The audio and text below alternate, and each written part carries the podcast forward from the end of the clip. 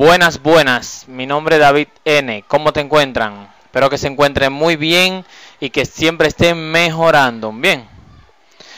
El día de hoy te voy a traer algo algo muy bueno para ti porque veo que casi nadie, esta pregunta me la hace mucho personalmente, casi nadie sabe manejar sus cuentas de banco. Es normal que los bancos no quieran que tú la que tú sepas cómo manejar tu cuenta de banco. Es como cuando dicen que las tarjetas de crédito son satánicas o son las malas. Las malas no son las tarjetas de crédito, pero te lo voy a explicar paso a paso. Ahora vamos a explicarte cómo manejar tu cuenta bancaria. Obviamente versión empleado. El próximo video será versión ya para empresario o emprendedor. Bien, entonces, la pregunta del millón. ¿Cuántas cuentas de banco debo tener? ¿Y para qué? Porque normalmente me dicen que tienen una cuenta de banco, máximo dos. Y lo grande es que no saben ni para qué. Si la tienen es porque estaban en un trabajo, salieron de ese trabajo, fueron para otro y ya como ese, ese trabajo les sacó una cuenta de nómina en ese banco, ya la tienen. Y sacaron otra cuenta de banco y ya la tienen. Así, así sucesivamente. Pero todo eso está erróneamente. Ya que la principal es que los bancos usan bancos, o sea, los, los las empresas usan bancos que favorecen más al empleador que al empleado. Eso quiere decir más para el empresario que para el, que para el empleado. Entonces, ten en cuenta, investiga bien los beneficios que te dará un banco a diferencia entre una cooperativa, a diferencia entre una asociación. Bien, entonces, primero, vamos a contestar la, la pregunta para que el video no se haga muy largo. ¿Cuántas cuentas de banco debo tener? ¿Y para qué? Lo primero que quiero que entiendas es que debes de tener, vamos a calcularte cuántas cuentas debes de tener. Primero, tienes que tener la primera cuenta. Eso anótalo en un papel. La primera cuenta de banco mayormente es para gasto, o sea, la de nómina. Donde tú cobras, donde te pagan a ti, esto debe ser tu primera cuenta de banco. Bien, cosa en la numeración. El dinero que se debe tener ahí es el que se gastará durante el mes. ¿Qué te quiero decir con eso? Si tu gasto entre comida, pasaje, pago de la casa y todo eso, es lo máximo que tú debes de tener dentro de tu cuenta de nómina. O sea, dentro de tu cuenta de banco donde te pagan. Bien, más de ahí no. Nunca uses para ahorrar dinero en esa cuenta, que eso es un gran error que algunas personas lo usan. Esa cuenta solamente favorece a dinero que entra y sale y sirve para crear eh, crédito o, o crédito, sí. Y ese crédito te va a ayudar a ti más adelante. Así que solamente lo uso para eso. No ahorres ahí. Bien, ya que se ahorra según los beneficios que da el banco, según la cuenta. Y esa cuenta para el banco es una cuenta de nómina, no una cuenta de ahorro. Aunque te salga también como que es de ahorro. Bien. Segunda cuenta que debes tener. Ya vas viendo, ya tienes una cuenta y sabes para qué usarla. La segunda cuenta es para imprevisto. Bien, lo primero que quiero que entiendas algo. Mira bien lo que dice ahí entre paréntesis. Sin tarjetas. ¿Qué te quiero decir con eso? Esa es una cuenta que tú vas a tener de libreta. O hasta sin libreta. Que es para imprevisto. Tú no puedes usar esa cuenta para estar sacando y entrando dinero. No.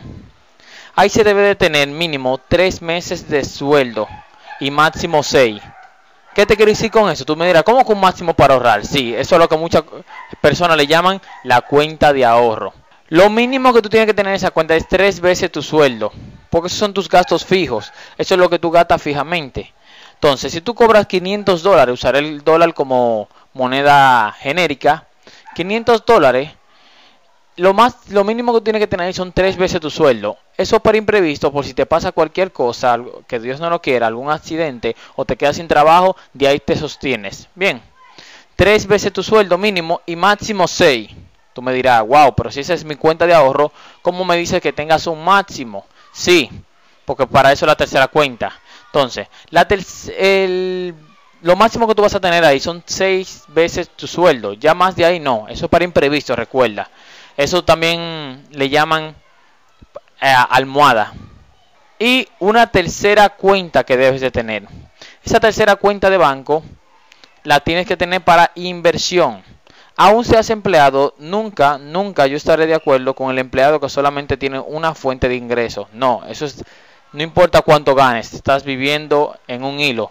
Bien, entonces, el 30% de tu capital, tú puedes ahí, mira, hay personas, depende de qué tan empleado sea, o sea, qué categoría de empleado sea, si ganas alrededor de, los 2 mil dólares en adelante, te recomiendo que esa la dividas en dos cuentas.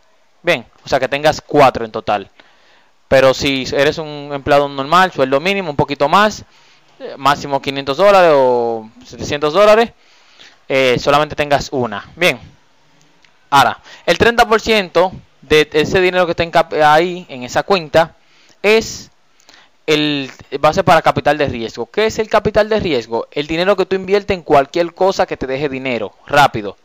Bien, ¿a qué me refiero? No es que tú no vas a analizar obviamente la inversión para hacerla, pero es que tú vas a analizar a sabienda que si lo pierdes no pasa nada. Tu vida no se va al, al carajo porque simplemente perdiste esa inversión. No. Bien, entonces, el 70% a largo plazo. ¿Qué quiere decir? Supongamos que tú tienes mil dólares en esa cuenta. Bien, 300 dólares de eso, apareció un amigo que lo quiere, que, quiere prestar con un reto, lo prestas. Apareció una inversión de una acción, por ejemplo, de Tesla, lo la usas para eso. Eh, si vas a hacer trading o cualquier otra inversión a corto plazo, a corto plazo la usas con el 30%, pero el 70% es para inversión a largo plazo.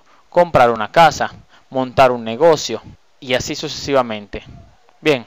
Entonces tiene que entender la diferencia entre capital de riesgo y, el, y o sea, la inversión de riesgo y la inversión, eh, la inversión más segura. La de riesgo no puede ser más del 30% del capital que tengas, de tu, del dinero que tengas dentro de tu cuenta de inversión. Y el del 70% no puede ser más que el capital que tengas dentro de tu cuenta de inversión. Bien, la grandes, la, cuando ya te ganas mucho dinero, eso lo divides en más cuentas. Entonces, hasta ahí.